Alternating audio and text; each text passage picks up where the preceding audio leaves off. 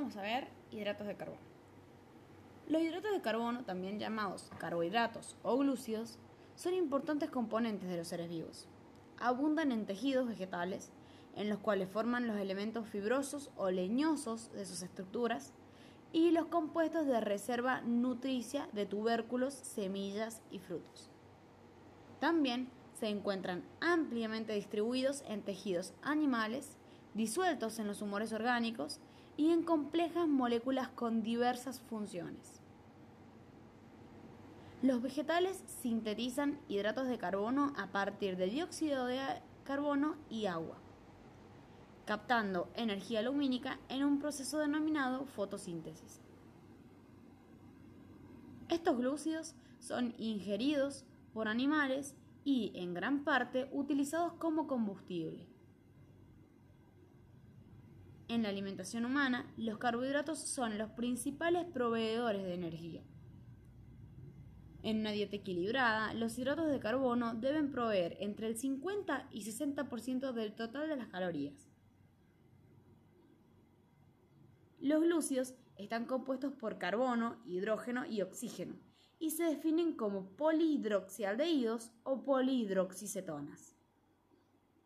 Es decir, son compuestos con una función aldehído o cetona y varias funciones alcohólicas. También se consideran glúcidos las sustancias que originan esos polihidroxialdehídos o polihidroxicetonas cuando son sometidos a hidrólisis. A continuación veremos la clasificación. Según la complejidad de la molécula, los hidratos de carbono se clasifican en monosacáridos, oligosacáridos y polisacáridos. Los monosacáridos, o también llamados azúcares simples, formados solo por un polihidroxialdehído o polihidroxicetona. Se obtienen como cristales de color blanco solubles en agua.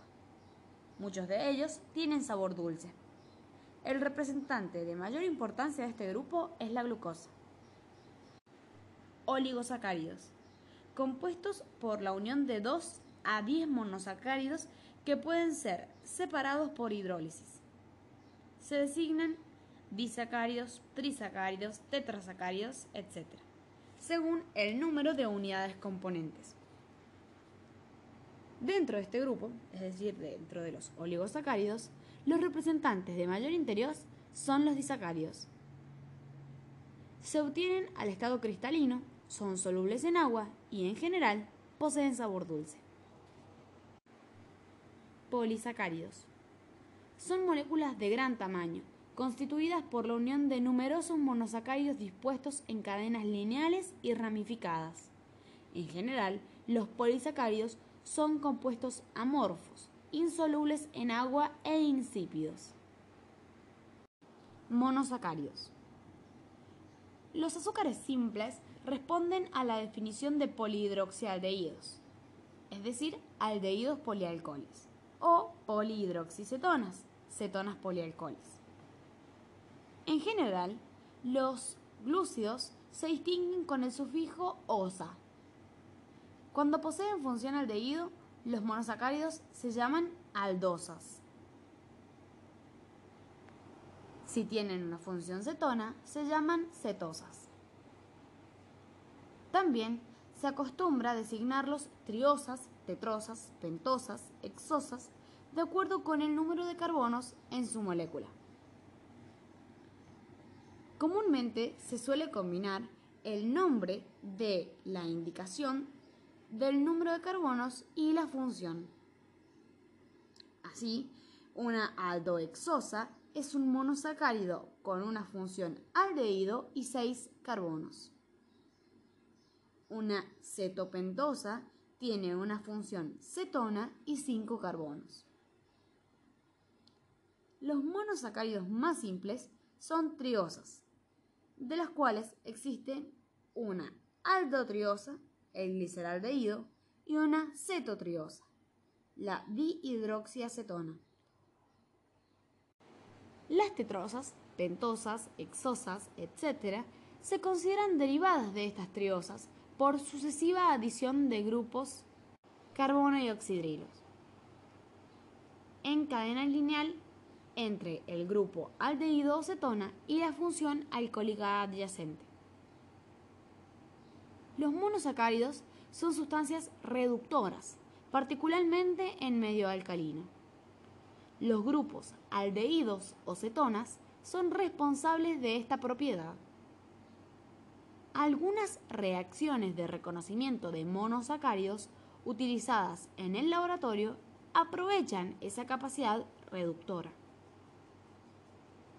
Por ejemplo, este poder reductor de los monosacáridos en medios alcalinos permitió la determinación de glúcidos en orina y así poder diagnosticar la diabetes.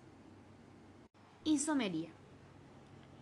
En el gliceraldehído, el segundo carbono es asimétrico o quiral, es decir, sus cuatro valencias están saturadas por grupos funcionales diferentes, lo cual determina la existencia de dos isómeros ópticos. Uno de los isómeros desvía la luz polarizada en el sentido de las agujas del reloj es dextrorotatorio o dextrógiro y se lo designa con la letra D mayúscula antes del nombre. El otro es levorotatorio o levógiro y se denomina con la letra L. Por lo tanto, este último gira la vibración del plano de la luz hacia la izquierda. Ambos compuestos, tanto el dextrógiro como el levógiro, son enantiómeros. Es decir, que uno es la imagen especular del otro. Son antípodos ópticos. La serie D es generada a partir de el D-gliceraldehído por adiciones sucesivas de un grupo hidroxilo, inmediato a la función aldehído. Las orientaciones posibles en el grupo agregado originan isómeros que no son antípodas ópticas, sino son diasterómeros. Diasteroisómeros. La configuración del carbono secundario más alejado de la función aldehído es, en todos los miembros de la familia, igual a la del de gliceraldehído. Para cada compuesto de la serie D, aquí representado, existe el enantiómero correspondiente en la serie L. Por convención, en las fórmulas desarrolladas se representa al D-gliceraldehído con el hidroxilo del carbono asimétrico hacia la derecha y al compuesto L con ese oxidrilo hacia la izquierda. Las aldotetrosas pueden considerarse derivadas del gliceraldehído por adición de un grupo carbono-hidrógeno oxidrilo entre el aldehído y el alcohol secundario inmediato. Al agregar este grupo, se origina un nuevo centro quiral. La aldotetrosa tendrá dos carbonos asimétricos.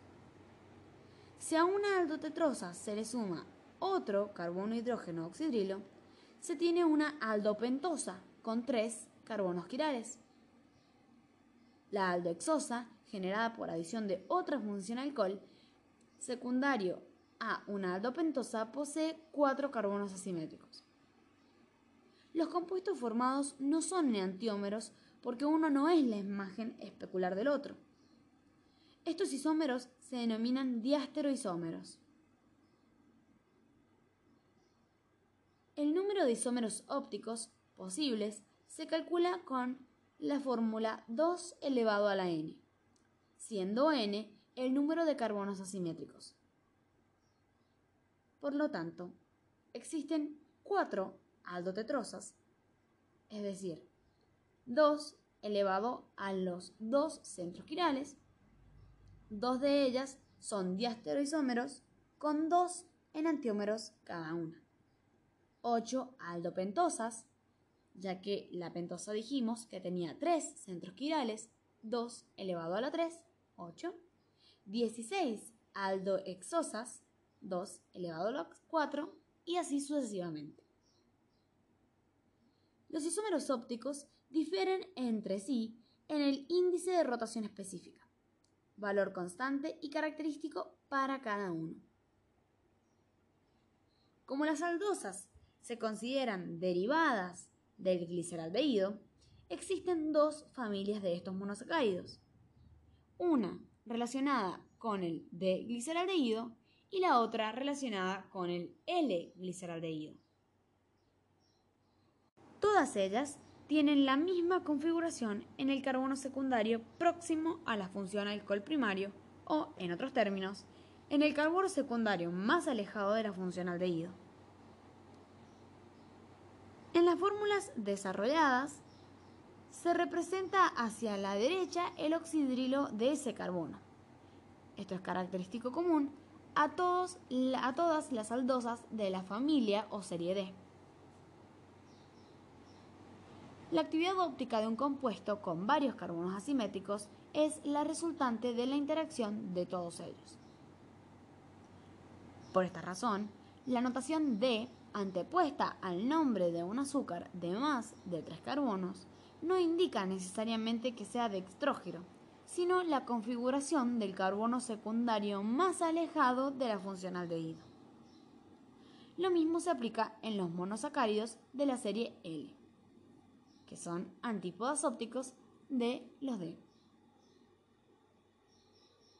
La actividad óptica del compuesto se debe indicar con un signo positivo o negativo. A continuación D, D o L. Así, D positivo, glucosa, indica a una aldohexosa de la serie D con capacidad dextrorotatoria. Para las cetosas, también se considera la existencia de dos series, D y L, según sea la configuración del carbono secundario más alejado de la función cetona.